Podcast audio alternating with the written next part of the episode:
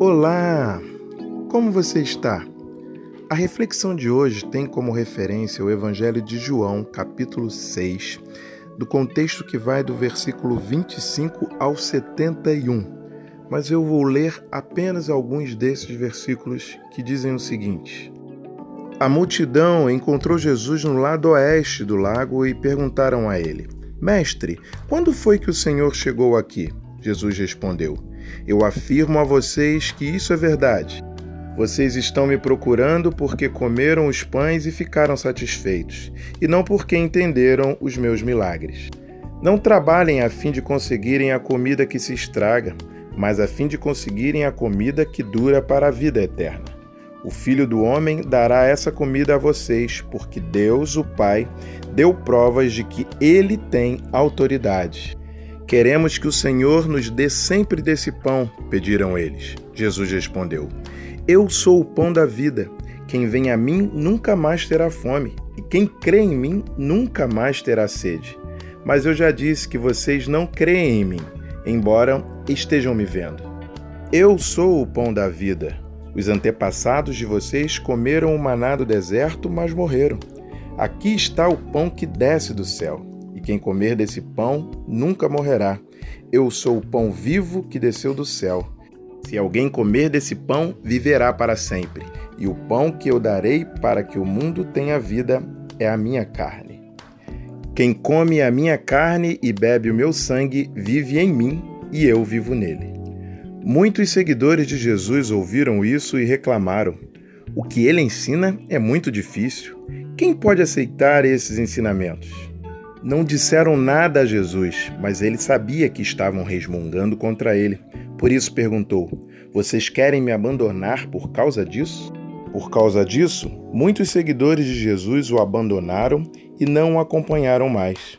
Então ele perguntou aos doze discípulos: Será que vocês também querem ir embora? Simão Pedro respondeu: Quem é que vamos seguir? O Senhor tem as palavras que dão vida eterna.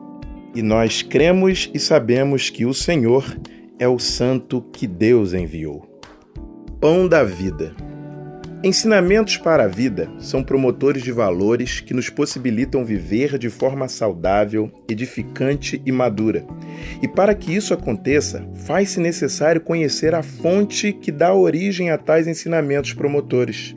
A busca por conhecimento sempre foi e será o caminho para a liberdade.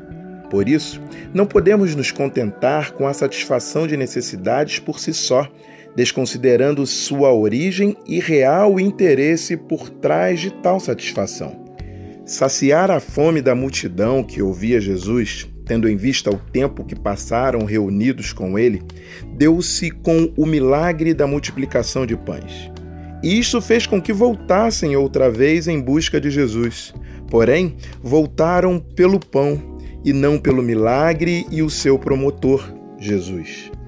Os ensinamentos de Jesus visavam promover conhecimentos que permitissem aos seus ouvintes e seguidores não apenas o saciar de necessidades imediatas, transitórias, temporárias. Não, não, pois essas necessidades sempre serão recorrentes.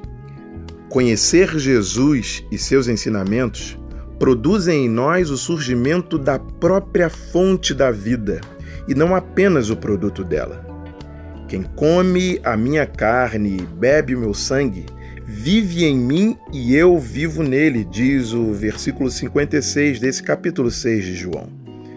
A dificuldade de compreensão do discurso de Jesus fez com que ele desse aos seus discípulos liberdade para desistirem de o seguirem, assim como muitos fizeram.